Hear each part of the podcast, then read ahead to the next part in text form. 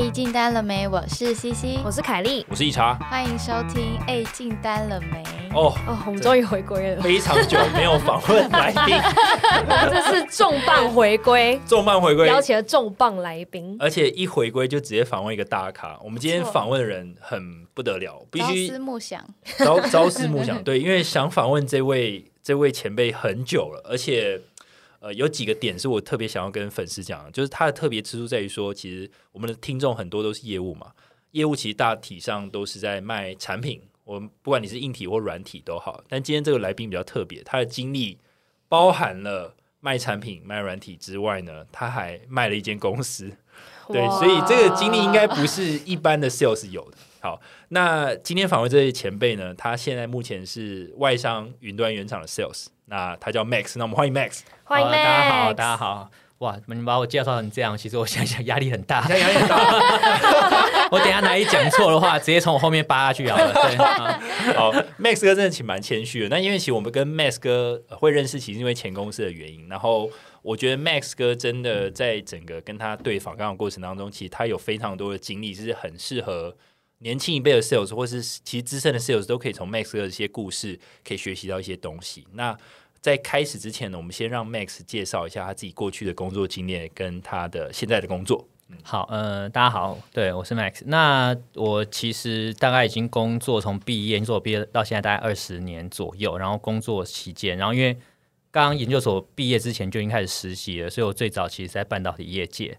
然后半导体主要是 IC 设计公司，然后做原厂业务啊、marketing 啊这些工作都做过。然后后来在这个中间的过程，这样七年八年之后呢，然后就觉得有点想不开，我觉得想要去做做看自己的东西，因为你每天都在卖别人的东西的时候，你就想说，哎，说叫我设计 IC 我是不行啦。但是假如说那个 IC 做成的东西，因为那时候看到有个客户，然后客户就邀请我去做这智能摄影这件事，我觉得这件事情是有一天我可以跟我儿子说，哎，你知道吗？那个什么东西是爸爸做过的，我觉得这件事情很酷。然后，所以我就决定，就是好吧，他们邀请我去新创，然后我就决定说，那我应该试试看。那就从一六年试到一八年中，呃，应该说下旬。然后，反正总之就是因缘际会这样子，也很幸运，终于公司算是帮股东赚到钱，把公司卖了。就卖了之后嘞，理论上想说，哎，我是应该要回去办好业界，但其实后来发现有点回不去。然后在那个时间呢，其实一八年的景气也不是太好。然后后来就说，哎，可是有时候我才说要广结善缘，就是结果当初我在做。我这个摄影机产品的时候的那个云端业务的的那个业务经理，他就说：“哎，我觉得你这个真的是连卖个公司这样子，好像蛮可以的。你要不要过来试试看卖云的 IT 呀？”嗯，我觉得那新途路啥，为什么不试试？反正听起来也是这么厉害的公司，对，能进去也是祖上有德的感觉，这样对。然后就开始准备，然后就这样也很幸运，然后就去那边，现在也干了四年多这样。所以我是有做过硬体，有做过软体，然后中间有做过新创。那我后来发现是这个一切都是。你不能，你做好你自己的准备，但有时候是运气使然。但是我能够进这个云端的公司，其实跟我做过新创也很有关系。嗯，因为你只是卖过晶片，他说奇怪，你卖过晶片跟云有什么关系？但是你后来卖过公司这件事情，他说哇，那你跟那你就真的知道一个公司它一个，你可以说啊，生老病死或者啊升上天堂的过程。那你这样来卖云端的时候或者什么的话，你其实跟客户分享的经验你就更更更丰富了。因为有时候你去卖。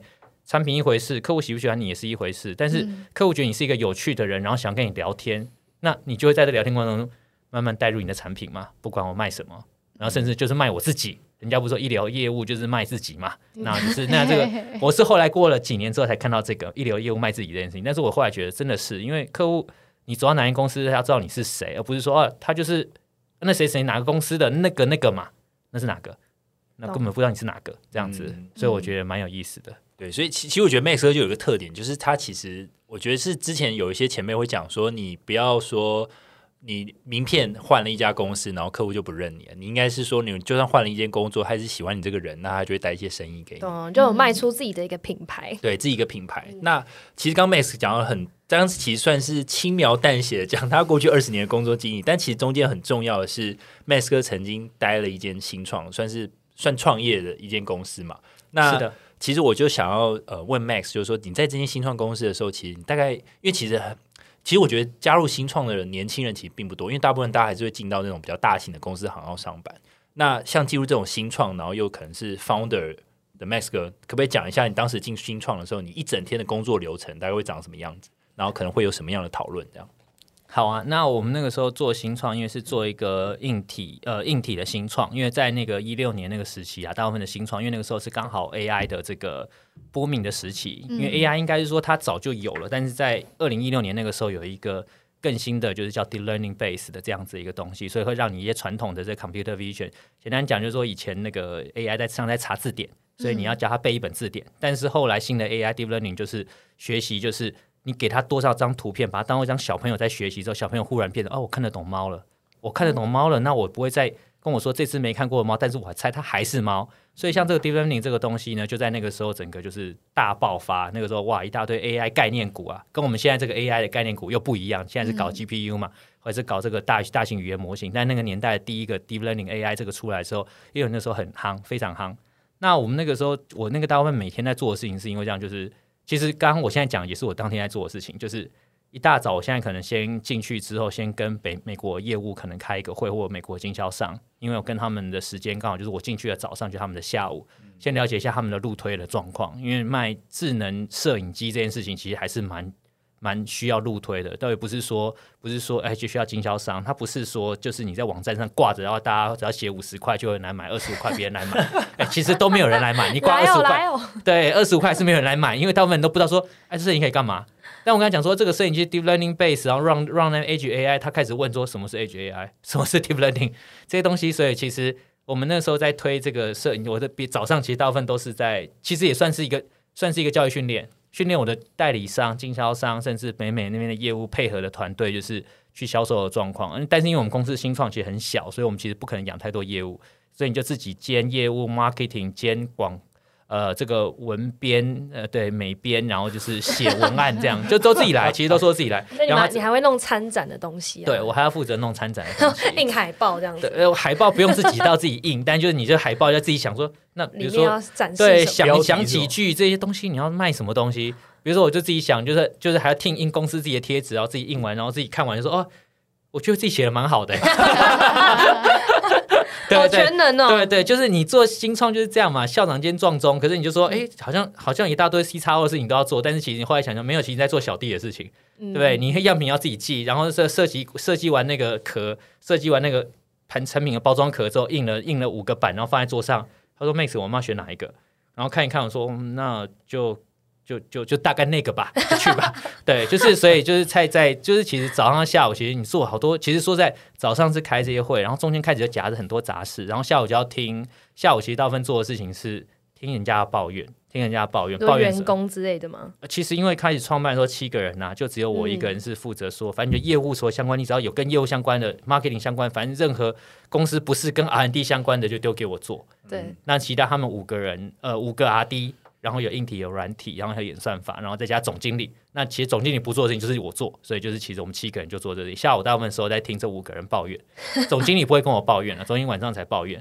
因为我们我们是下午时候抱怨，比如说我们一开始的时候，其实说在也是很好笑，就是刚刚讲了，好像对我们就是 Age AI，然后我们是智能硬体的新创，但是到底做什么摄影机？我七个人坐下来，可能大家想做十二支摄影机吧？怎么可能？对，每一个人都说，你觉得你不看？你看，你看，说可以做人脸辨识很棒啊！有人说可以做猫狗辨识也很棒啊！说你知道你可以侦测那个那个番茄长到多大？就用图片辨识，就是用摄影机照图片，那个番茄多大可以采收？你看就可以省下多少人力。然后说还是说还可以再看那个什么玫瑰的生长状态。我大家大家就在那边天马行空那边想一大堆无为不为这样。其实真一开始侦测超多东西。对，后来总经理真的是后来他拍板，他说不要再吵了。对，反正我们就是要做做某一个特定场景，就是做人脸辨识。因为在一零一六年那个时候，人脸辨识也是最夯的题目。嗯，我们要把人脸辨识把它从云端搬到就是装置端。然后我们就定下这样 spec 好，就做这个，大家别再废话。他说为什么？大家都说因为你的第一张订单，你的第一个客户下单就下这个，哎，他要买五千只，就这么简单。买这么多？对啊，所以他下这么信任你们哦，那很厉害。因为他是我们的股东。哦，原来是这样。对，所以所以这个东西其实说实在，就是我后来发现台湾的老板都很聪明，就是我们那时候在台湾新一体新创不是美商，老板都很聪明，就让你们那边变半天，但变了半天，他一定会在什么时候喊停。然后，但是这个停的这个理由跟借口，其实他早就想好他要做这个了，他只是不想让你一开始觉得说诶我都没有让你们讨论。哦，不要显得太独裁，不要对，不要显得太独裁，要压你们这样。但其实他已经想好了，他就是他就是这样子。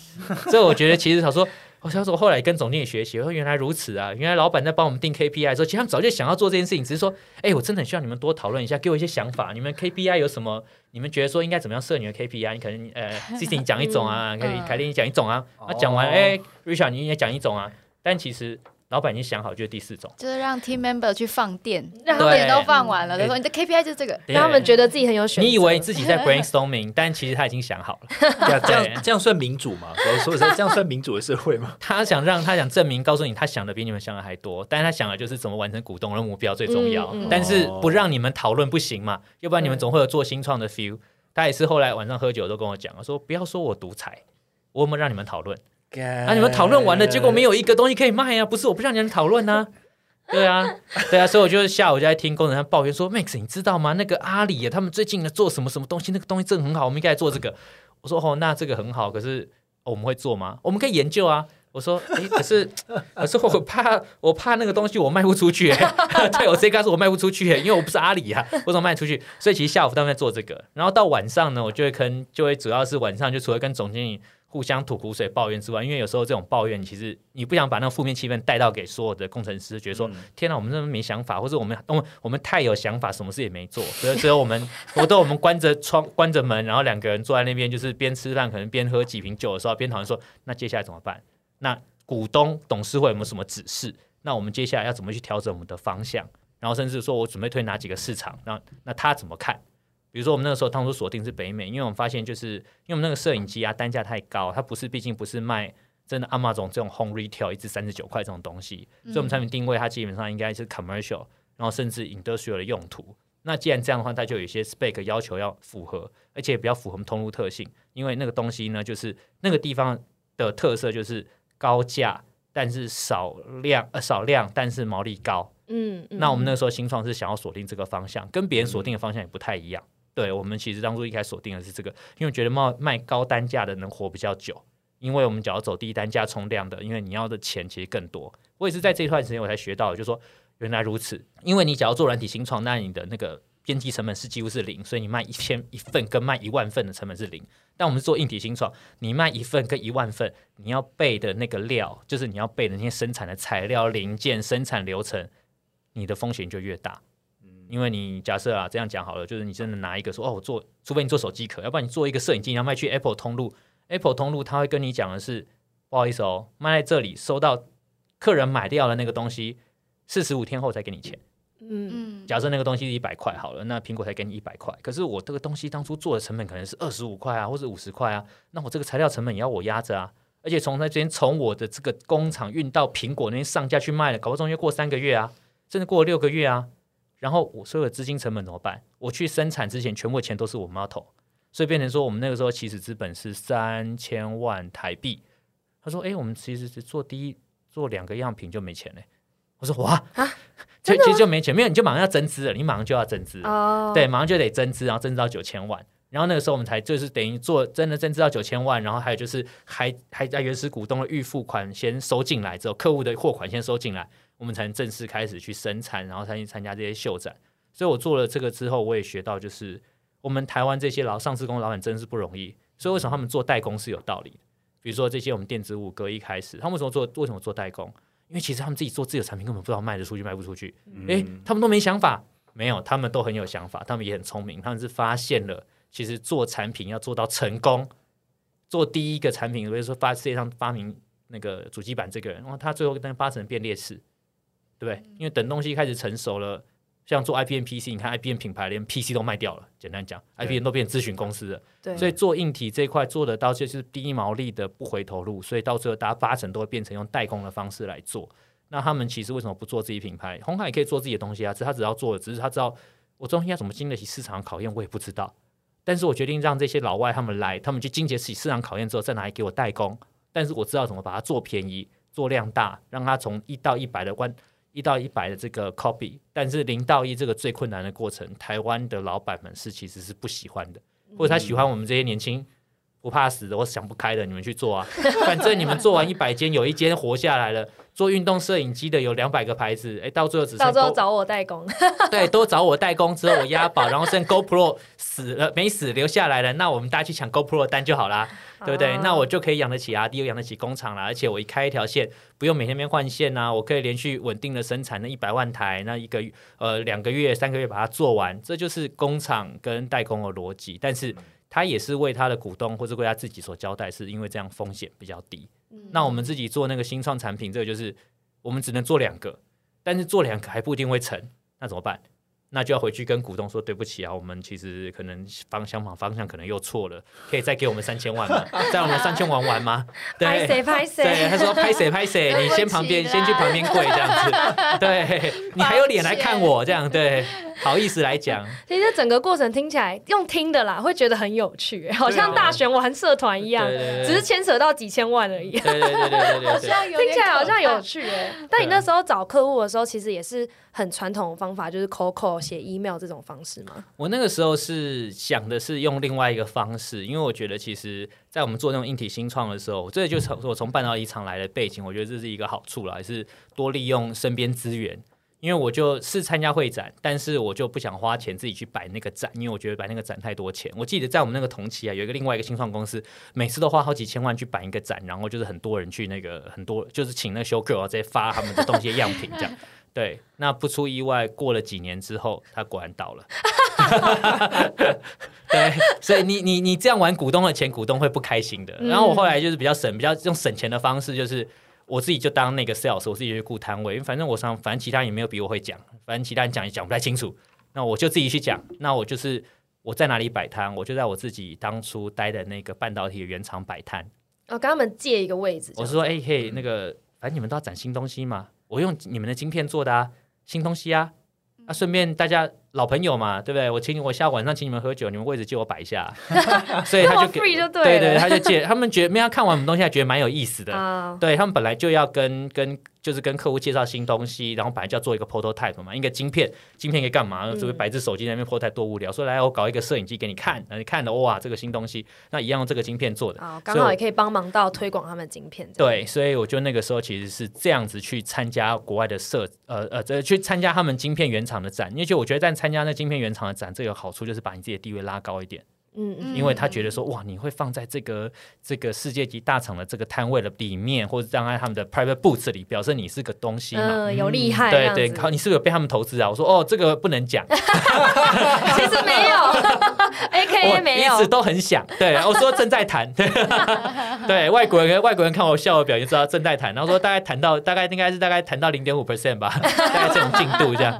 但至少是要对，他就觉得很好笑嘛。所以我觉得要当一个乐观的人啊，所以。真的是对，因为有时候只是跟他有时候是讲讲笑话，就是大家就就开了。他说：“哎，那既然哦，那你能摆在这里，表示 that's something。来跟我讲一下，你这什么功能啊？这你东西为什么？你想解决什么问题嘛？客户最想问说你想解决什么问题嘛？对啊，那我们在这个上面解释，我觉得这个就让我这个去就比较顺利。那我后来其实那个是做第一个产品，我这样做。可是后来产品真的做出来，品牌也要打的时候呢，我就真的去参加这个 road show。就是他们其实这个安控产业的固定的展，就是在英国跟美国，嗯，然后欧洲的话就就是主要英国为主。因为我后来也是跟总经理学习，我现在想说，哎，这个毛利这么高，然后这个这个安控产业，那为什么不参加？为什么我们不去参加那消费电子展？他说，啊，我们去展，谁认得我们啊？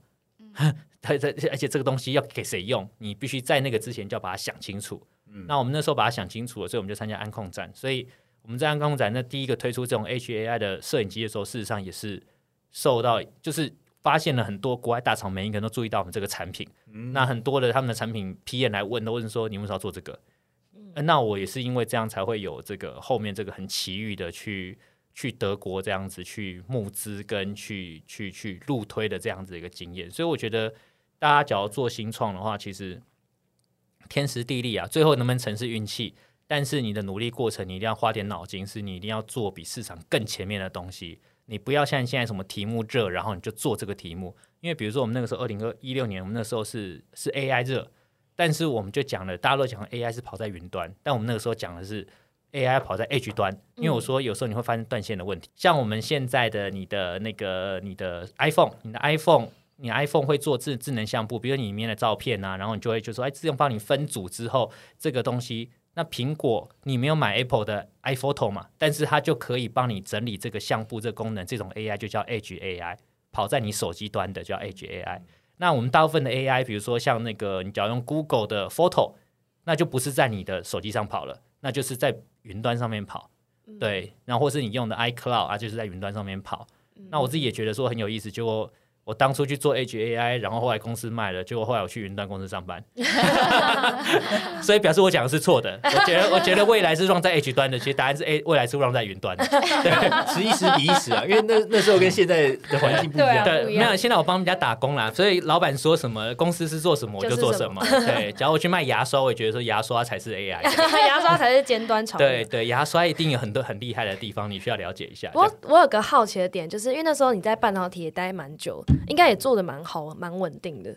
那别人是怎么样契机让你觉得好？那我就离开这个公司，然后去新创，因为也有蛮大风险，应该有蛮多点要考虑的。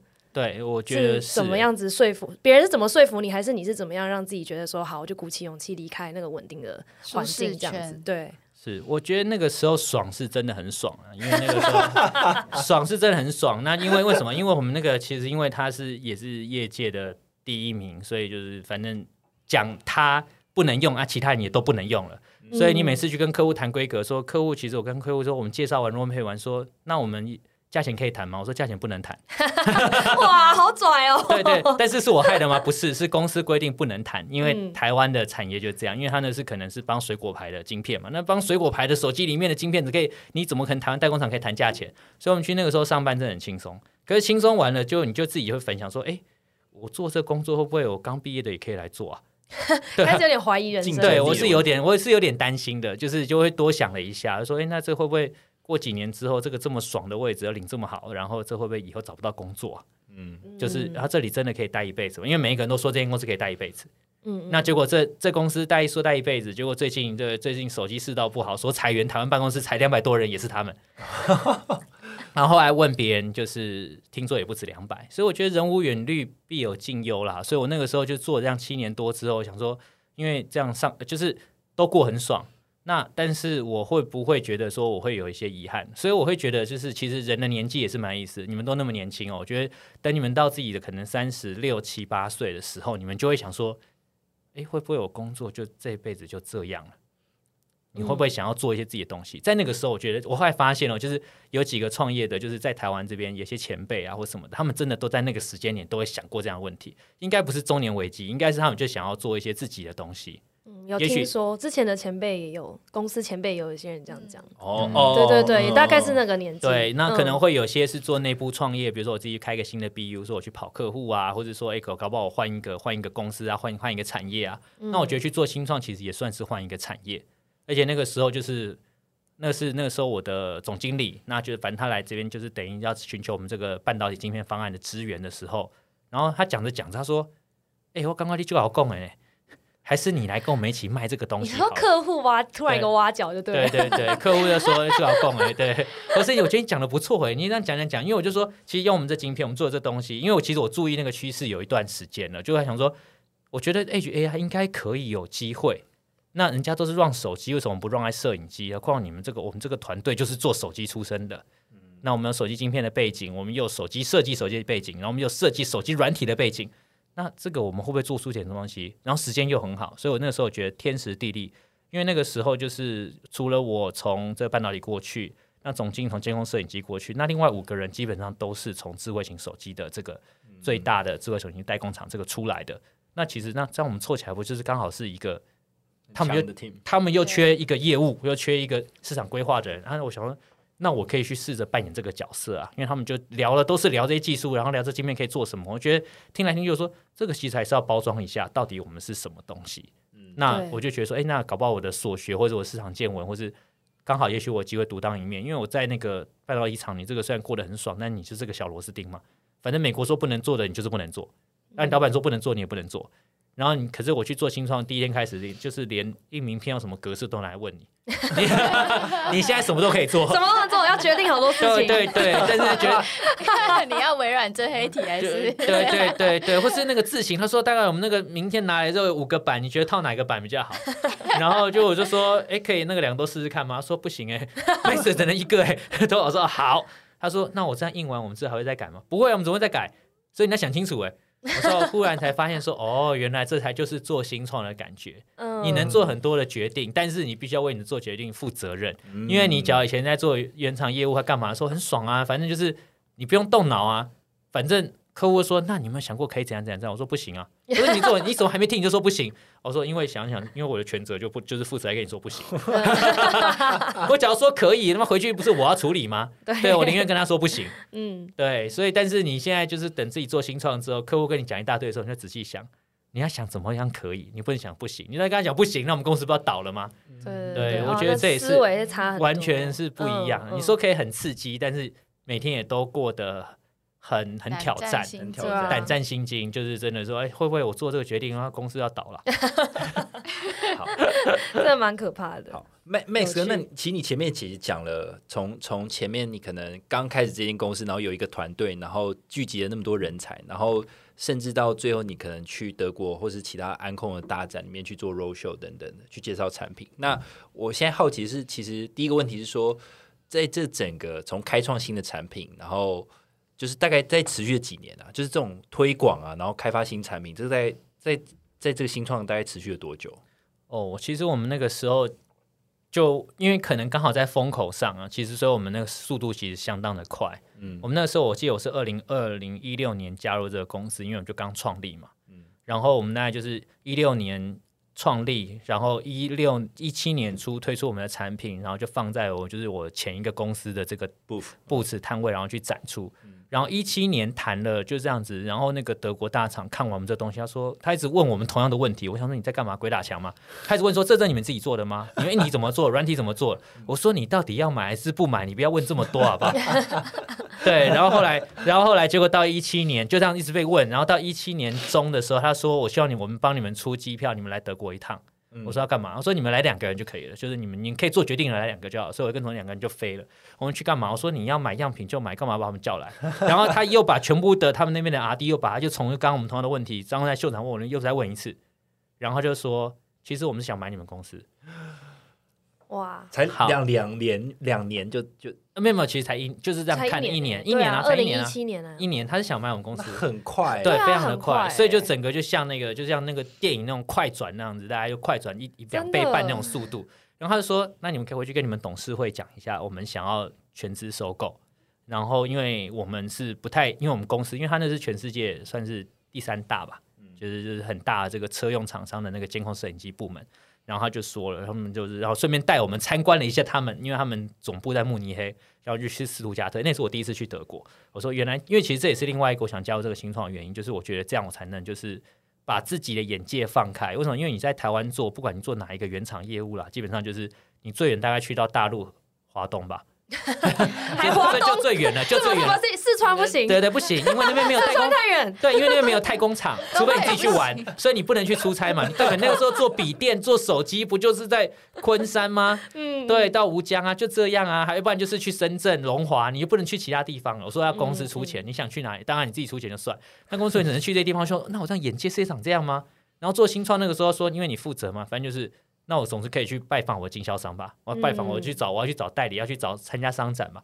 所以那个时候真的是一年十二个月，可能就是刚刚讲的这些行程，就是还要再加，可能再加可能十趟到十一趟的出差，其实每个月都在出差。嗯，就去很多欧洲、欧美的地方参对展、啊，我最糟的，呃，应该就不能最糟，就是我最难忘的记录是有一次，就是募资加参展，可能在二零一八年初，那个时候就是一次出国了一个月，但是可能飞了十几个国家。哇。哇，十一个月十几个哦，对啊，一个月，那你这样子是呃，应该说十几个十几个城市，应该讲城市，国家大概六七个。我先是从先，反正先要飞到法国，法国飞到西班牙，西班牙完之后接英国，英国完德国，德国完再接奥地利，奥地利再接捷克，然后捷克完了就飞美国，然后美国又去了西岸、东岸，再加五六个城市。你是环游世界，没有啊，就是其实跟那个时候每天都很很 很害怕，累耶。因为每天都很害怕，每天都很害怕是参展包含包含要去吗包含去做第一轮募资，哦，，对，所以哇，很累耶，，对，连第一轮募资都要一起做，这样没有玩到哎，没有都没有玩到，完 真的全没有玩到，就是这些城市我都关系去了。的重点很很奇怪。大 shopping 哎，对啊，对啊，对啊，那跟就是，可是你是被带着任务去玩，而且那个时候我们住那个饭店，就就是我助理跟我说，Miss 哥，因为公司很那个，所以他说我明天要找含税。很那个，对，我说很那个，对我说哦哪个？他说啊，就我们没有钱嘛，就这么简单。所以他说我们含含那个早餐含税，就是加起来全部加起来就是不可以超过一百块美金。真的我说你不要叫我跟总经理睡在同一间了，我会我会死这样子。他说 你们原来你们可以分开睡，所以你们一人一百，所以你们两百这样子。所以那我们就找的那些旅馆，大部分都只能在车站附近，要不然就是可能会有闹鬼那种。哇，这个打破大家以为出差很轻松，很对对对但是以前在半导体公司的时候，我们出差都商务舱，虽然只能飞那些，然后就飞到总部开会，就飞到飞到圣地亚哥开会，或是到华东、华南，但那都商务舱，然后 但但是都五星级饭店，所以你说落差大不大？我是不是觉得真的蛮大。可是嗯你本来去之前就应该知道的啊，对嗯，那只是说去了之后说哇，这个等到我再回到这个这边，这样再又回去领人家薪水上班的时候，会觉得说，真的是那一段的奇遇让我的性格的坚韧程度，真的是你不知道自己的抗压力多少，你去创业一次就知道。嗯，就知道自己极限在哪。对，现在现在被客户骂，大家说你怎么都笑嘻嘻的，我说。我觉得蛮好的，我还领得到薪水，我还怕骂完没有薪水可以领哎。对，因为骂完公司倒就没薪水领了。我们那个时候去德国，然后后来他说要买我们公司，我觉得那就是一个也是一个很很神奇的一个机遇。他说，因为你们做的这么前面，但我们是觉得你们东西的良率做起来应该是有问题的。他直接讲就对了，他直接说德国人其实都蛮直白的，他们都开玩笑。我现在更了解德国人，跟他们德国人就是欧洲的日本人。那但是不日本跟日本不一样，是日本人都会啊，十一马森，十一马森，你东西很烂哦。但是很客客气的口语，对对，但他说你们很烂，说你我觉得你们东西可能是还呃，就是可能还有很多地方需要调整哦。呵呵呵，十一马森，十一马森。对，然后这样子，然后等到晚上喝酒的时候，还跟你讲说你们东西很烂，这样类似。嗯日本是这样，那德国人不是，他下午喝咖啡就直接告诉你，他不用等到晚上喝酒他。要省他省掉更多时间。对，因为他只要晚上要回家陪小孩，嗯他直接下午告诉你说，我觉得你们东西很烂，但是我们对你们团队觉得很有意思，那你们怎么才七八个人可以做出这样子的东西来？我们想要买，我们想要买你们公司，嗯哇，对，好有趣哦。对，所以就蛮有趣。我说德国人也是蛮开门见山的，还有去德国这样才发现说，他们工作态度真的也是很很严谨，我觉得说严谨。他们真的把我们拷问那么多次，才告诉我们他到底意图是什么。就讲完，我跟总经理两个人就飘飘然说，哇，我们要变成这间德国大厂台湾办公室员工了。这样子应该起飞了，对回去的人都觉得说，哇，这样子我们真的是要黄袍加身，你知道吗？因为他毕竟他是在业界非常有就 reputation 的公司这样子，然后不得了，然后福利也很好，这样对，然后以后都可以开德国车了，这样。然后我们回去之后告诉我们的团队，他们也都很兴奋，嗯，太棒了，这个真的是太好了。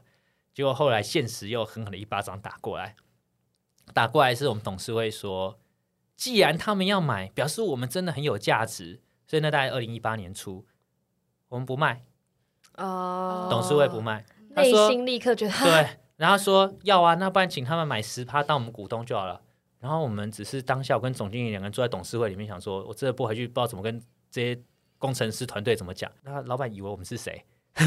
嗯，哎，人家来出，但他可能就觉得我们，他当然他讲的好听话是说我们很有价值嘛。嗯嗯，我怎么可以？我愿意再投资你们三个亿，你们千万不要卖，嗯？我们也不要卖给他们。然后后来我才更理解，是因为反正我们不能做决定。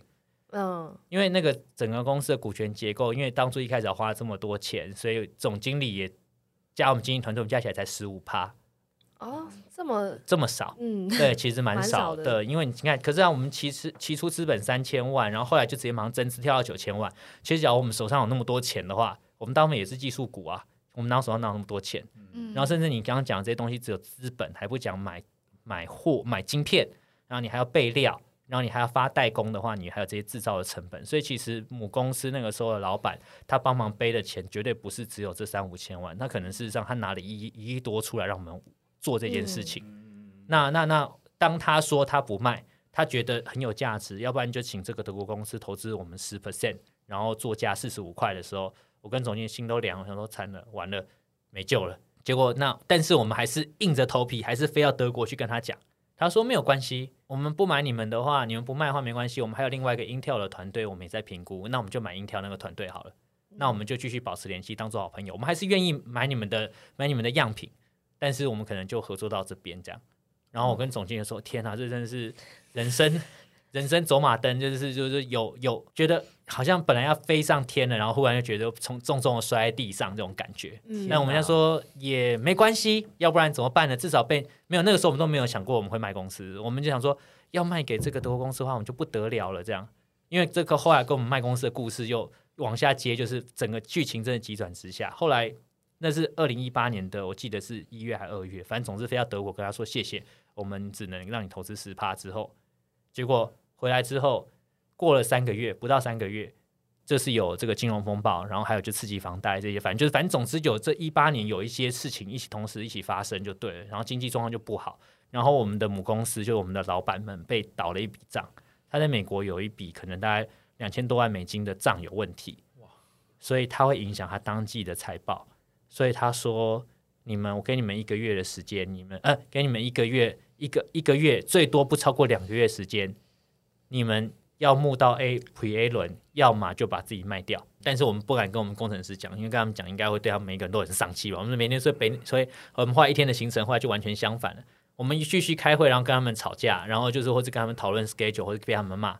然后到还变晚上的时间的时候，就是我跟总经理两个人坐下来说，我们还要跟哪些 VC 联络，我们还要去哪边去拜访客户，甚至拜访去卖我们自己。嗯嗯，然后，然后我就开始，那那个时候就真的强迫学习，因为以前没有想说要看公司的财报，后来看说哇，我们的公司账真是一团一团糟啊，一团糟，意思就是说真的是典型的新创，你一直在想说我都是要花钱，然后但是赚的钱其实根本不够花，嗯，然后因为我们卖是卖硬体嘛，所以我们就算是每次都叫客户要 TT advance，问题是你看见卖的硬体还真是没多少钱，嗯，真的那收回来就也还好这样。对，然后有订单，但是结果后来我们又发生这个代工厂出不了货的状况，所以就很多事情其实不能超支在我们，所以变成说最后说那募资那就只能去卖公司了，所以后来就丑媳妇还是在见公婆，这么难看的财报拿着，他说。你们这个打开来看，说你们真的是没有什么价值，所以我都把都把那个财报那一页，或是公司的那个就是我们的资产负债表，都放在那个我们整份简报的倒数第二页或第三页。我就说，Let me tell you a story 对，What is What is Age AI 这样子啊？真的，嗯你们刚刚开头问的问题，在前面开始就要开始扯，就是 AI 市场多大，然后为什么我们做 Age AI，然后我们曾经被这个德国大厂怎么评价我们，别人怎么 quote 我们的？嗯，那你不相信，可以去问他们的产品长跟他们技术长，他们真的这样 quote 我们。先把这些都先讲好讲满，对，然后大家都会先问说 啊，怎么没有？他怎么没有没有买你们？他们讲这么喜欢你们，怎么买你们？说哦，因为我们股东不卖。嗯那你现在来找我们说哦，你现在股东要卖。对，但是我们就有这样的价值。他说：“可是对啊，你又说各位这个坐在这位坐在座位上的各位这些资本市场的前辈们、VC 们，或者是创投，或者是这些企业创投，或者是你们这些老板们，你们比我们更会 run 公司。我们只是一群不懂 run 公司、不懂财务这个这个的的的的小朋友们、小毛头们。那假如这个机会我们可以为你服务的话，或是我们可以有机会合作的话，我相信，嗯，就是你会给我们一些很好的方向，甚至带领我们可以到更好的这个境界。这样，反正顺便再戴他一顶帽子。所以所以就变成我跟总经理在那边演这样，然后就是反正后来那反正都讲完，他真的假如说跟我们讨论市场持续说，就讨论这团队成员的时候，也都是一时之选嘛。然后看看说，那只是说反正听完这些，反正到最后一页说，那我还是要看一下你们资产负债表跟现金流量表。我打开之后就说，哦，你们真的是要卖，对，而且还不会太贵，这样子。我们说不要这样嘛，对啊。我们讲了讲了这么久，我们还是有我们的，我们有我们的梦想想要实现这样。然后后来到二零一八年，反正总之我们就这样被被折磨，反正每反正去反正去一个就被吐一次口水，但是反正总之就说，但是我愿意再看看。然后我那时候被被这些上市公司董事长也是被折磨了蛮久之后，发现我其实发现说我真的很佩服他们。有时候他们讲一件事情讲了这么久，但其实重点只有一个，那就是他想压价钱。那我们后来终于把，就是终于找到有愿意有两个上市公司，也是台湾上市公司，因为后来国外的其实缓不济急啊，而且国外的说他们拿一笔钱给我们，后来是想在思考的是说，因为我们中间发生了一个状况，就是我们做硬体新创，大部分人是不愿意帮我们代工的，你就说啊，那我们是代工，台湾的电子五哥他才不做没量的东西，我们那个就是典型的没量，嗯，嗯，所以只能找二线。所以我们那个时候找到的台湾应该算台湾吧，对，我们台湾曾经手机代工最出名的这间公司的时候，对，那他愿意帮我们代工，哇，我们真是欣喜若狂，想说这次稳了，稳了，稳了。结果谁知道是开始代工之后，第一批货出了，第二批货他们公司发生跟他们的和供应商发生这个合约冲突，就他们被假扣押。这当年现在都回去查，二零一八年新闻应该都有。总之换了，我们连货都不能出了，因为他假扣押的时候，连我们的料、连我们的货都一起扣押，因为扣押这间这间手机代工厂。公司不能卖，然后不能出货。对，所以没办法，我们都没有货可以卖了，我们现在只能卖公司了。哦，现在没有别的东西可以卖了，现在只能卖公司。那所以这个状况变成说，我们就只能卖公司。那我们就是变成说，我们也继续到我们的期限，就是说，我们本来当时想说，我们是募资募一笔钱，然后募个可能大概募个六千万到九千万，我们就可以把这个货出了，然后我们可以让公司再做第二代产品。可我跟总经理有说，其实我们应该要了解我们的极限，是我们缺一个好的。制造厂商，因为我们都不是专长，都不是制造，嗯，我们在这边是研发，对，我们是研发或是行销，行销，但是我们专长就不是制造。我们只要可以卖给一个制造厂的话，搞不好我们还可以做的，还公司还活得下去。嗯，只要找不到一个好的制造伙伴，或是让让他做大股的话，或是让他进来的话，我们大概这个活不下去了。那总经理认同我这边讲的，那就是世道就是这样嘛。那所以我们后来就是在八月。下旬，我记得是八月三十一吧，应该二零八八八月三十一还是九月一号。总之，顺顺利的把公司卖给了就是台湾的这个其中一个上市公司，然后让股东们都都赚了五十 percent。那他们这么短时间赚五十分，其实也蛮好的啦，对他们来说也可以啦。我们算是对对我们的股东是有交代的，只是我们的我们的所以就是我们当初刚刚增到九千万嘛，说卖大概卖一一六这样子，然后然后所以没有把公司弄倒。虽然也没有赚到什么钱，我个人当然没有赚到钱，因为卖一亿六，你看想已经被大股东已经分走八成了，我们经营团队才十五趴，然后当初股票又得自己买，你还没有，你当初一些技术股都还没有，都还没有实现，所以其实我是大概赚到一台脚踏车的钱啊，贵的脚踏车，对，所以一六年到一八年这样子，这一段就就这样结束了。但是我们就是这一段，我是觉得非常的有价值的，是因为你真的把自己 push 到极限之后，你就会。你不知道你你其实你可能到活到现在都还不知道自己是谁，但是你就现在就知道，说我自己不是谁，就是大家每一个人都在讲创业故事，都是很很很热血沸腾哦。忽然醒来之后就想发发明一个什么演算法，然后我刚好找到什么天使投创投 K 呃那个什么 K 呃 Client Perkins 要投资我们，然后后来我们就在过两年不知道忽然睡觉醒来就纳斯达克上市。你放心，那是 Google 剧情，那不是你的剧情。嗯嗯，我们以前的工程师常会讲说，哎，你知道吗？什么阿里他们下午的时候就有人在 massage 这样子，然后我为什么不能请两个来 massage？我所以经常说，心都快发不出来，你还跟我请人 massage，还是我还是我帮你按好了？对啊，多嘞，对啊，想太多，对，你在想太多了，所以表示说我们自己，那我后来就只是扪心自问说，我是不是也想太多了？嗯嗯嗯，就是说，我说你不要在这边抱怨，因为假如你真的阿里可以去，Facebook、Meta 可以去，你现在就应该去，你不应该待在这里。嗯。对，那后来他就闭嘴。但我后来发现，后来他也没去。到底多想按摩？就 是就是，有时候就是就是，有的人都觉得做新创就是一种浪漫。我觉得做新创是一种浪漫，但是浪漫之间呢，其实你自己还是要面对现实。就是你这个做新创，其实说对你自己是一个最好的拷问啊。就是我觉得最好拷问就是你知道你自己不是谁，嗯，你缺乏什么，嗯嗯，对，那你一切都会都有了，就会赢吗？不会，还是你的运气。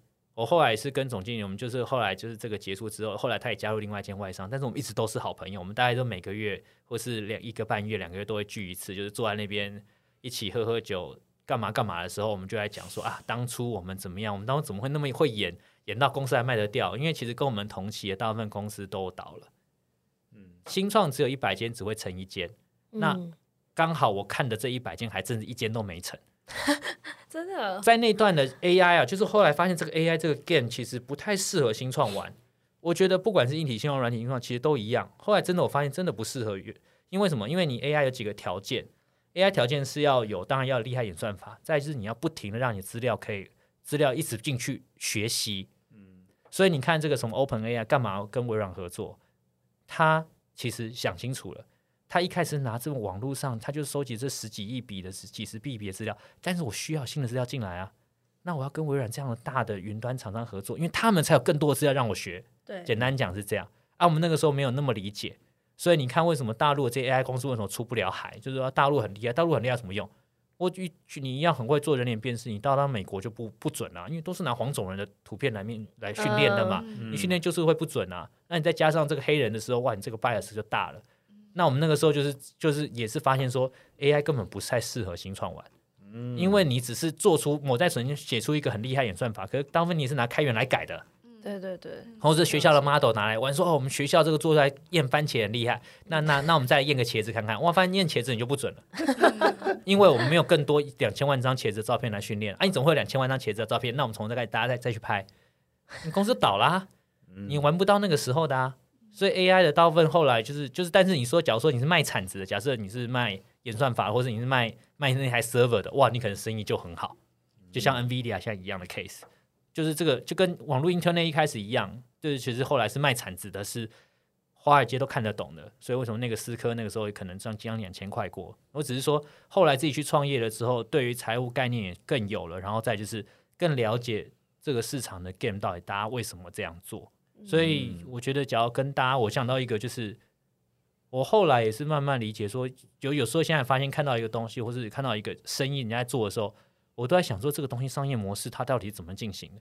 嗯，对他们为什么这样卖这个东西，卖这个价钱，他到底做这件事情目的是什么？不是单纯看到说哦，募资很厉害，募资很厉害，在我们那个年代根本不厉害，因为那个年代听到更多什么大陆谁又募了多少，谁又募了多少，然后谁募多少。可我后来想一想，是募多少根本不厉害。是你怎么生存下来才厉害，因为募多少有时候你会就是啊募多的募很容易募到钱的，你更容易乱花钱。那你更乱花钱之后呢，每次浪打来的时候，你就会就就活不下去了。简单讲，只要照你这样乱花钱的话，早就活不下去。我们那个时候会被卖掉，也是他发现我们虽然是运气不好，货被人家就是被这个代工厂卡住，可是至少是我们没有乱花钱。我们不是花大钱去砸行销啊，或者说啊，我们养了好多的 sales marketing，只是为去 promote 公司形象。很多人都在讲啊，哎，这有那么难吗？那 running 公司不是拿个 PPT，然后那就这样就那个谁谁谁用那十五页 PPT 就募到两千万美金？哎，我说哦，那好厉害啊！那我们不是他，那要不然你要去他公司上班吗？不要，我听说他们都是胡乱的。我说那那就对了嘛，对啊，所以我其实觉得说。有有创业过这段经历，也也也也对我在工作职场上很有帮助，因为你会发现很多的人会跟你讲很多的事，但是你自己做过了，所以你很清楚那个事情根本不是这样。就是人家说什么，你你什么叫看破不说破？但只要你没有真的经历过的话，你就也你也看不破啊。就跟你讲说他这么赚钱，然后你再仔细回去想一想，他讲的这个是真的吗？他讲那么赚钱的话，当初怎么怎么我就没活下来，他活下来，然后后来。可能再再再多问，或是再多去多方打听之后，发现他讲的其实是胡乱的。嗯，对。那他的投资人可能一时没发现，可是可能后面就会发现。那我后来发现，就是这个这样真的是这些能够做把公司做上市的人，真的都很值得敬佩，是因为他们都除了运气很好之外，但是我认为他们也都是有准备的人，他们都有料。他一听就知道，比如说我在做那个 PPT road show 的时候，这些这几个有做过公司或上市公司老板。他可能就是直接说：“哎，你停在那边，我我再看一下，我再我再想一下。好，你不用再往下讲了，我大概知道了，因为他已经看得出来我们这间公司应该是不行了。他只是在想的是，很快要抓到，很快要抓到重点了。他只是说，那我我想要花多少钱买，然后我觉得你们价值在哪里？所以我觉得当初德公司也很厉害，他其实也觉得我根本活不下去了。他只是想说，你们，我觉得最有价值是你们这群人。嗯，我觉得后来做新创，其实这人还是蛮重要，人跟时机重要了。”对你做出什么产品，反正到时候当下一开始根本不是不是最重要的，对，是你这个这个这个整个整个这个有没有压在那个趋势上面，然后可以顺利。我们后来顺利卖掉公司，卖完了之后，人后来也散了，必须讲人也散了，因为那个老板也不是往那个方向走，而且我在就是公司卖完之后，我在那个公司只待了六个月，就是做满我的产品保固，这个公司也算要做产品保固嘛，对，我就待满六个月，但是我从卖的当天开始开始努力找工作。一八年世道也不是很好，从一八年就等于从九月开始找，才找到一九年才才 on board 在这间另外一间的这个云端公司这样子。这样听起来这几年很丰富哎，对。虽然说最后是赚到一台脚踏车，但我还是觉得 赚到的看不到的东西是很多，看不到很多，对，看不到的经历是无价的，经历无价。而且 Max 哥将要讲一个重点呢，就是其实。公司不在于重点，不在于它募资可以募多少钱，而在于它可以生存多长久嘛？对不对？对啊。那我觉得也 echo 到，就是 Max 哥可能接下来可以分享了。如果以我们个人来讲，在职场上如何可以走得更久、走得更远？那有没有一些 Max 哥可以建议我们这些新生代的业务啊，或是可能中就有点资深又没那么资深的业务们，有没有一些最重要的 mindset 或 skill set？然后是 Max 哥可以分享给我们？哦，我我我觉得我自己在，就是因为反正做业务也在学习啊，有时候你不然听客户讲，或是在听你的竞争对手讲，甚至在甚至你的老板跟你讲，或是外面书上跟你讲。我觉得有一个事情是，因为我现在负责这个半，我又回去负责半导体客户，所以真的是很 又绕回来了。我又绕回来，只是变现在变成晶圆代工而已。所以我后来发现，你的人生这些所所有的经历，都其实有时候它就会扣成一个圈。那我是被我客户被我客户折磨来的，然后但是他说，你不管做任何事情，你都要先想你到底做这件事情目的是什么。我说啊，什么意思？我不是来卖东西的吗？不是不是，他说你最后是说我现在就在卖云啊。不过我他问你说，你再仔细想一想，你到底做这件事情目的是什么？然后我后来就是再次去回去思考，因为他们这群人真的是是台湾最优秀的人，但这群人真的好像做什么事情都好像在做论文一样。有时候难怪为什么说从这个厂出来的人很难在别的公司上班，我这种可以理解，因为他们不管做什么，真的都是以问这，他老板最喜欢问的，不管处长、经理，每个人都问你做这件事情目的是什么。我说哦，我觉得就把以我自己的做例子好了，我觉得大家每一个人都可以来想，都来好好想一想。今天老板交代一个任务，老板交一个任务，Max 啊，你明天就是要干嘛？你明天去就是我们想跟客户做一个做一个什么东西，啊，你去了解下客户的这个印象，然后你就想想到底老板要我这做这件事情做什么，目的到底什么？是完成我的业绩目标，还是他想跟客户建立关系？然后或这件事情他到底在我心目中，或者在老板的老板想要做这件事情目的是什么？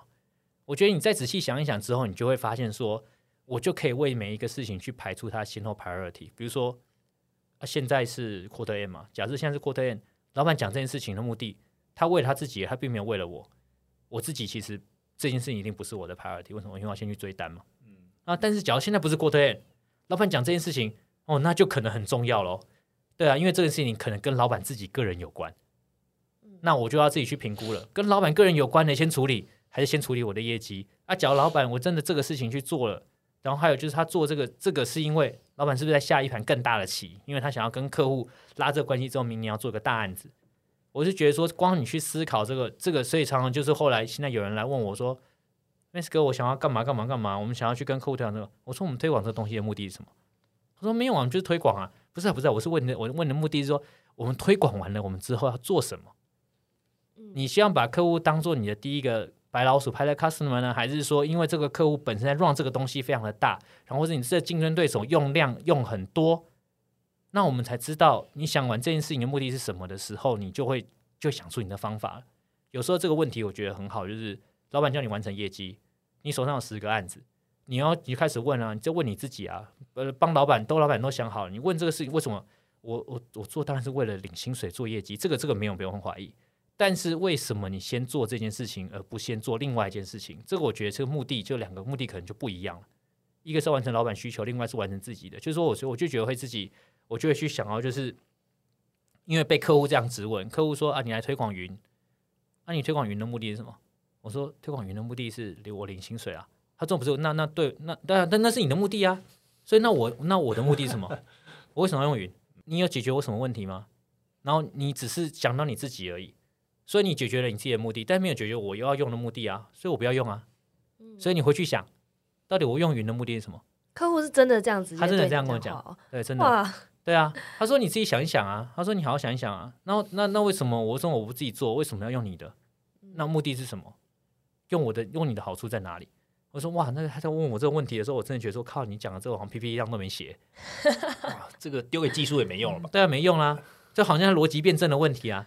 但是后来我这样把这个事情想清楚，然后来把这个放在客户的简报第一页的时候，因为这个客户是有名的难打，然后我前面的客，我前面的业务都死了，嗯，对我前面的业务就是只要签到一单，赶快跳槽，要不然就是赶要没 有签这么折磨就对了。对，然后没签到单也赶快跳槽，对 不对？也都跳槽了怎，样都跳了。对，怎样都跳，所以这这所以这客户就有名的难折磨。结果你看我在中间这样，在这客户这样做了三年，我在客户在我客户服务服务了三年之后，结果发现我的 peer 就是我竞争对手也只有一个活着啊，其他也全部都换人了。所以这客户有多难搞？这客户真的很难搞。但是客户，假如说你能回答他刚刚这个问题之后，我有用云的目的是什么？然后后来跟他讲了这个，我自己去想了一个，我后来自己去网络上查了他们 CEO 讲过的话，然后查查他们这个创办人讲过的话，反正我把它全部都在一起，跟现在国际情势通都在一起说，我说因为你们用云就要完成你们全球化的目标，这是你的目的。他就他就他就闭嘴了，他说我说你现在不用再重新再问问题，因为现在经理问部部经理问，连副处长问处长问都是一样，要完成你们全球化的目标。结果后来他说：“那跟我全球，我用这个怎么完成我全球目标？好，那你听我讲。哇，这样子，后来我的门就开了。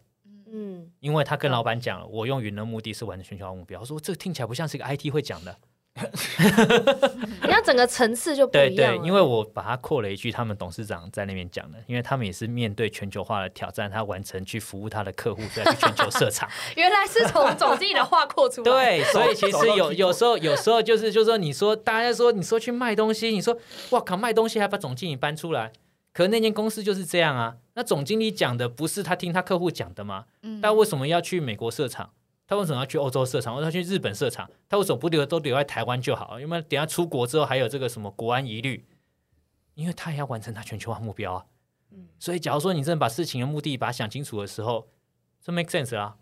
啊，去到那里，那里人也那么贵，然后那边刁民连工作签证都发不了，请问一下不用语你要怎么用？他就呃也是啦。那那为什么我们要用你们？哎，那至少我们至少我们问题开始往前进了嘛，表示你想用嘛，或者你要用嘛。对你只要还是不用的话，我们今天就结束了嘛。但是因为这样子，我就把门这个门打开，但是也是因为我客户教我的，所以我客户现在你就说，因为我们把我把门打开了，所以每天都会有奇怪的人来找我，或者国外的业务来找我说，哎，Max，我们一起来把这个客户，我们跟他推一个什么东西，这样，我们跟他推一个 Gen AI 什么什么的，我就说，我就会换我，我就把同样的问题问给他，我们跟这个客户推 Gen AI 的目的是什么？换你问别人了。对啊，换我可以换我他，对对啊，换他啦，不是啊、因为我说我说，因为我想问你这个问题，是因为我也问我自己这个问题啊。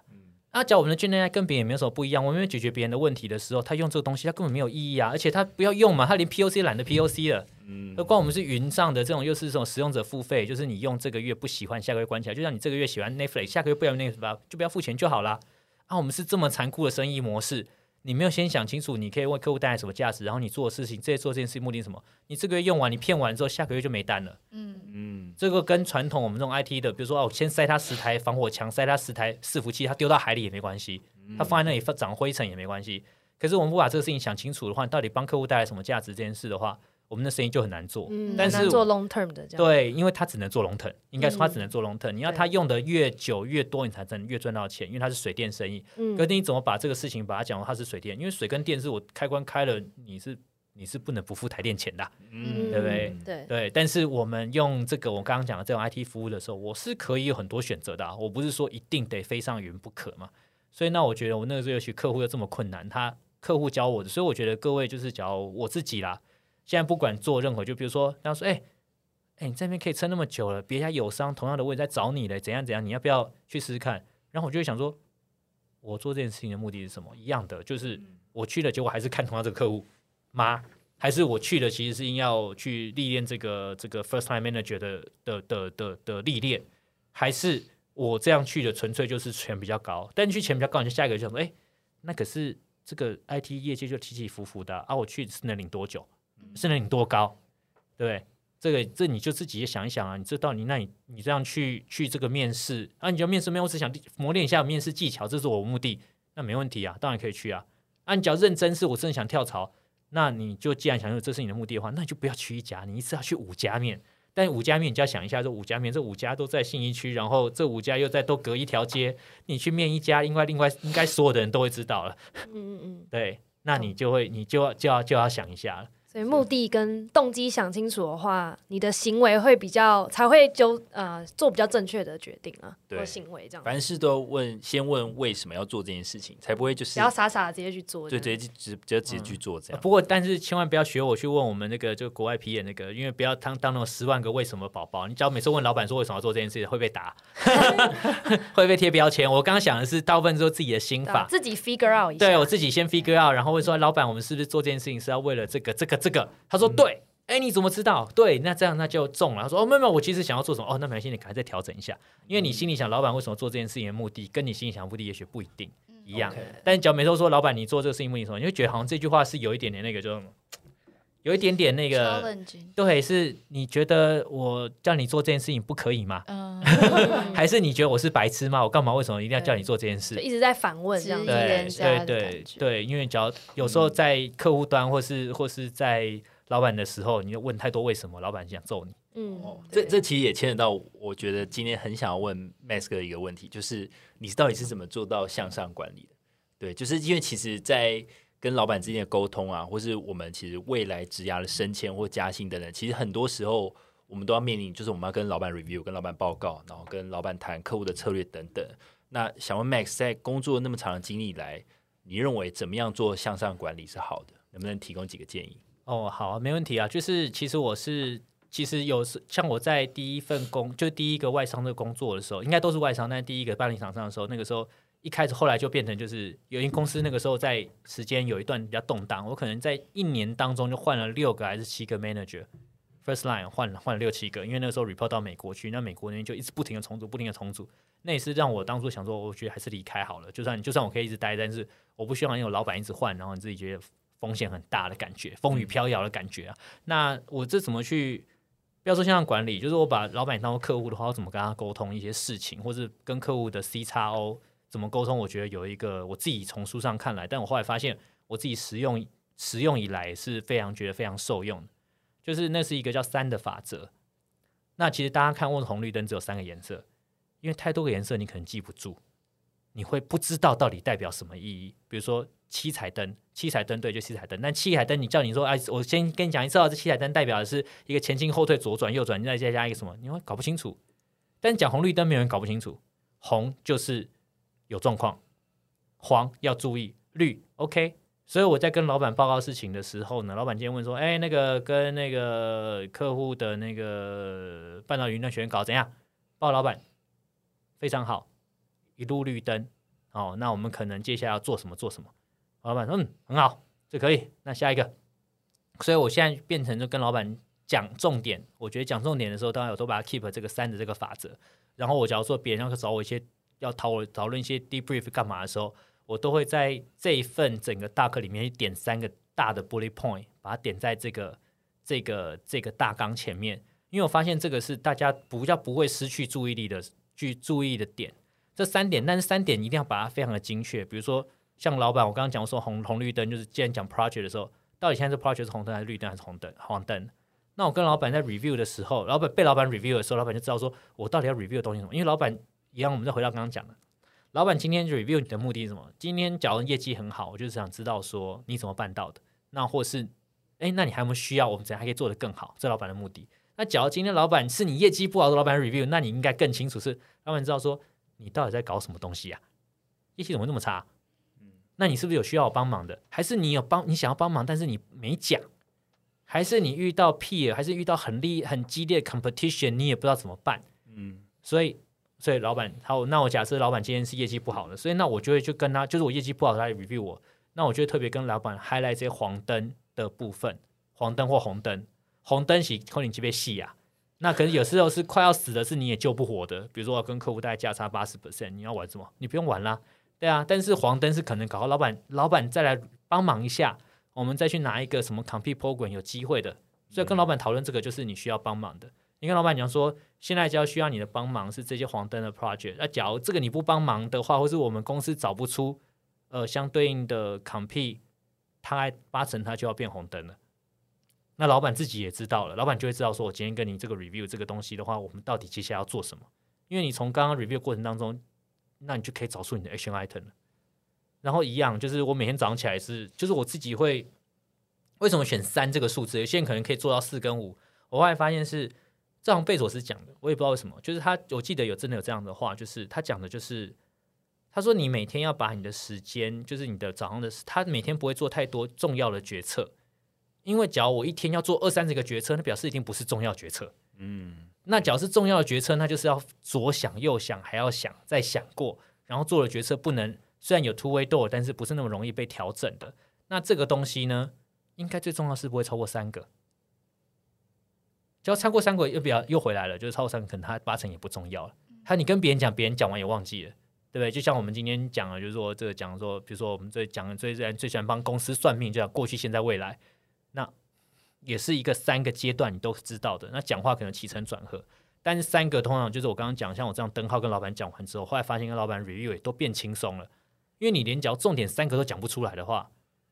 那你可能在叙事上面，老板大概也没有耐心听了。你就跟老板讲说：“哦，没有啦，就昨天我们刚刚开了一个会，然后他们又讲怎样怎样。”老板不是要听这个，就看到老老板的眼神飞到这样。对，或者你看老板就是越不耐烦，你看老板的眉头越皱越深的时候，想说：“靠，应该是我没有讲到重点吧？”所以我都会直接在跟老板讲说，我说或者还甚至我还有用过那种就是只有两个的，老板你要听好消息还是坏消息？那通常得到的答案是什么？通常都是先跟我讲坏消息，哦，对，老板通常是这样子的，老板是讲坏消息。然后听完他听看起来没那么坏的时候，他脸一看眼睛就开了，这样说哦，那看来那应该没有什么好担心的。嗯嗯嗯，对，哇，这一招我也用过，但好像用不是很好。我都先跟讲 老板讲好消息，然后老板就骂一句脏话，就干。那每次听你讲好消息，都听起来都没有很好。对对，所以其实这个这个，我觉得就可以，你可以去 train 你老板的啦。所以我就是你可以 train 你的老板的，就是当然你最好讲这些。我刚刚讲这三个，就是每次都三的这个法则的时候，我里面都会带数字，重要的数字。对我觉得带重要数字还有时间，让老板听完马上就知道重点。比如说那种，嗯，就这三个数字随便讲了，就是说三三个这里面我讲说，老板就说，哎，这发掘绿灯。那我对我们预计什么时候验收？你看这就有个时间，然后或者是说接下来是哎验收准备第几期，我们收多少钱金额？这三个法则里面，我其实这里面哈都要压这个东西，因为老板就知道让他找重点。因为老板其实你会想啊，就是你换他反过来，刚刚讲他 review 的目的了嘛？那我要知道你到底是需要帮忙的，还是我是可以好好的把你拿出去跟我的老板讲说，哇，个 Max 很屌啊，这边一下全部都弄完了。对，所以。你要既然给他们 image，告诉他说你是很厉害，表示那你就要让他可以有东西跟他老板讲。哦，那一样还是三点，帮你的老板做好重点。对，整理整理好重点，三点而已啦。因为叫哎，你想看你三点，他三点，老板管十个人，那老板就有三十点了。光三十点，你觉得他跟他老板报几个点？一样报三个点，不会太多啊，因为他老板也记不住啊。他老板搞不好是管，不知道可能是 T two 的，可能就要管，可能你们这边这个十个人，这十个人有四十个业务，他又来了，他这个哇，这个在往上报。那那假如说他只要是 report 到 GC 啊，GC 啊，那就他有几个，再加港台，再加华东、华南，再加华北，三千个点。对啊，他有几个点，他到最后他报给美国几个点？三个点一样，对他不会太多的，真的不会太多。一个算术问题。对，最后是三。对，就是你帮他在化繁为简。简单讲，其实化繁为简，因为那化繁为简，那那你知道，就是你只讲三个点的话，那你要讲重点，嗯，你就不会点在这个跟老板报了报说，哎，怎么那个友商总经理离职这样子，关你屁事，这件事情对对不对？你就不会写这种流水账啦，你只写三个啊，对啊，空空间有限嘛，那你只要三个都还找不到重点，我想说，那你是不是你再回头讲一下是，或者你再看你这三个点，发现这三个重点里面没时间，没有钱。那你可能要报给老板，你就要你就要小，你就要小心一点老板说你怎么都没掌握到状况，客户做的 budget 多少钱不知道，那客户什么时候会让取不知道，啊客户有没有 competition 不知道，然后 competition 多少钱也不知道。我刚刚讲了时间钱都没有的话，那你不是就是连跟老板报你都没东西报了？那他怎么跟他老板报？嗯，那你就业务这样往向上管理，可能就有点挑战，就让自己的主管很难做事。他会他会很累，他要更。更常 review 你了，他会从本来一个星期一次，接下来从每一个星期两次，一个星期三次，一个星期能够到三次的话，大概你离 PIP 也不远了。哦，OK，所以所以我好，我觉得 Max 总结一下 Max 刚刚讲的几个重点，我觉得这我真的学习到，因为我我没有听过有人这样分享向上管理或跟老板开会。第一个就是当然就是红黄绿灯的这种。就是指示嘛，就你可以知道每个案子的状况是哪些是警戒，然后有些是要注意，然后哪些是状况很 OK，其实不用。然后讲三个重点，三个重点，然后以及我觉得也是我学习到，就应该要放一些有数字相关，不管是时间点或是金额等等，其实这样都会让老板很有印象。多观察老板喜欢什么样的做事方式嘛，配合他的步调这样。好，所以我觉得今天一整个听完，其实我觉得真的，我觉得有人看电影的感觉。因为虽然我之前过访刚的时候跟 Max 哥已经算是都聊了好几遍，但是我今天听完，我觉得我在旁边的感觉很像听了一个故事。并且他从他讲了新创，应该说从离开前一份公司，然后进新创，然后又把公司卖了，然后中间又讲了很多。这种去 road show 啊，或是怎么样跟内部吵啊，奇幻之旅对奇幻之旅三年很有趣，很很有趣。然后现在又进到呃大的呃云端的原厂的公司，然后里面又在跟我们分享怎么向上管理等等。我觉得很像很好的一个前辈在跟我们新生代讲一些他过往的一些事迹，然后又跟我们分享一些实用的一些方法给我们。所以我觉得其实帮助非常大，很感谢 Max 哥。不要不要不要这么说，因为我觉得你们才是，就是你们还有在。工作之余，然后还来录这样子的东西，我觉得其实你们也是值很值得我学习的。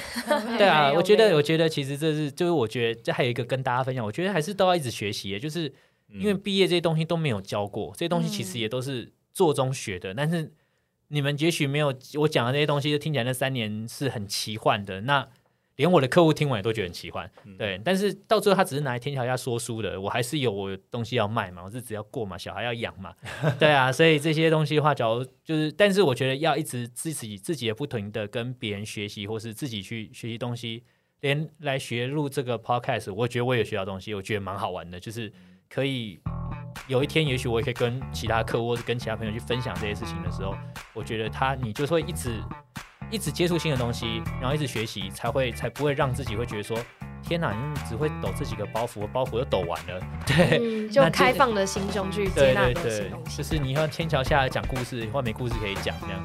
对，我觉得今天来录这个，我也又多了一个又多了一个新的人生体验，这样。嗯。我很谢谢你们，跟你们学习这样。感谢感谢感谢 Max 哥，谢谢啊，谢谢谢谢。今好。天，今天听完很想自己回那个办公室座位上做那个三个绿灯，红灯绿灯，老板来了，不好意思红灯。红灯红灯。好，那我们今天谢谢 Max 哥，那我们今天就到这边。我们 Podcast 每周三更新，我们在 Apple Podcast、Spotify、s o n on KKBox、First Story 和 Mr. Box 上都有更新。今天就到这里喽，大家拜拜。拜拜拜拜谢谢谢谢。